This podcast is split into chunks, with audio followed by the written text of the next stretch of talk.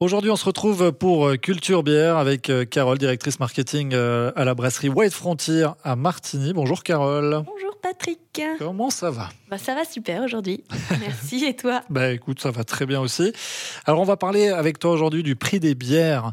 Comment ça se fait qu'il y ait de telles différences entre les bières? Ah oui, ça c'est un vaste sujet. Effectivement, j'ai régulièrement des gens qui me posent la question. Donc c'est très intéressant que tu me poses la question et on va en parler aujourd'hui. Donc en fait, ce que tu me demandes, c'est comment ça se fait que parfois une seule bouteille de bière artisanale dans un magasin spécialisé coûte le même prix qu'un pack de 6 au supermarché par exemple? Voilà, exactement. J'aimerais vraiment bien comprendre comment ces prix peuvent passer du simple au triple. Ok, alors on va essayer de comprendre ensemble. On va déjà se demander qu'est-ce qui compose le prix d'une bière. Alors l'élément principal, tu peux t'en douter, c'est les ingrédients. Donc l'eau, le malt, les houblons, les levures. Et évidemment, tous ces ingrédients, ben, pour les avoir, tu dois négocier tes contrats avec des fournisseurs. Donc plus tu produis, plus tu peux négocier tes contrats à la baisse. C'est une partie de l'économie d'échelle finalement. Donc un petit brasseur comme ici en Valais, par exemple la brasserie de la Mine, Lynx, Opie People, la Ou Wild Frontier, ils vont pas pouvoir négocier des super prix avec les fournisseurs. Sauf euh, bien sûr si la brasserie en question appartient à un grand groupe. Ensuite, pour faire une bière de qualité, tu vas choisir avec soin tes ingrédients. Concrètement, si tu fais une bière à l'abricot, tu as plusieurs options. Tu peux utiliser un malt assez cheap et mettre un arôme artificiel d'abricot. La deuxième option, c'est tu peux travailler avec des maltes de qualité et utiliser une purée d'abricot, euh, par exemple de biofruits euh, à Sion. Les deux produits, ils vont pas du tout avoir le même goût et pas non plus le même prix. Pourtant, sur les deux bières, il y aura marqué bière à l'abricot. Après, Le houblon. Le houblon, c'est très très cher. C'est l'or vert, euh, c'est comme ça qu'on l'appelle dans le milieu. Donc plus tu en mets, plus ton coût de revient y grimpe. Donc du coup, ça dépend aussi de la recette. Sur une IPA où il y a beaucoup de houblon, le prix va grimper assez vite. Ensuite, quoi d'autre, à ton avis, peut constituer le prix d'une bière? Euh, J'imagine le matériel, euh, le personnel? Ouais, exactement. Bah, on a euh, les salaires, ça c'est le, point principal.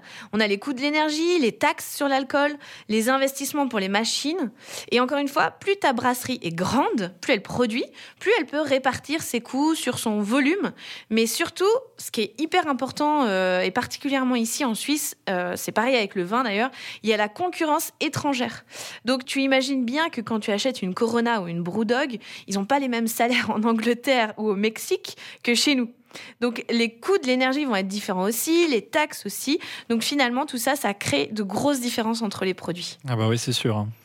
Et après, le dernier point important, ce sont les marges. Plus tu produis, plus tu peux réduire tes marges pour payer tes charges. Il faut bien comprendre que quand tu achètes une shop dans ton bar préféré, euh, tout va pas à la brasserie, hein. et c'est bien normal d'ailleurs. Il y a une partie qui va à ton bar, évidemment, une autre partie qui va à celui qui a livré euh, ta bière, et puis le reste va à la brasserie. Et ensuite, la brasserie, elle va payer ses employés, ses charges, ses taxes, ses fournisseurs. Ok, c'est beaucoup plus clair pour moi maintenant. Donc, euh, qu'est-ce que je dois retenir quand je choisis une bière, Carole? Ben, Patrick, déjà, euh, tu fais en fonction de ton budget. Hein. Personne ne va euh, te faire la morale parce que tu achètes une bière pas chère. Mais il faut toujours penser que le prix dépend de plusieurs choses.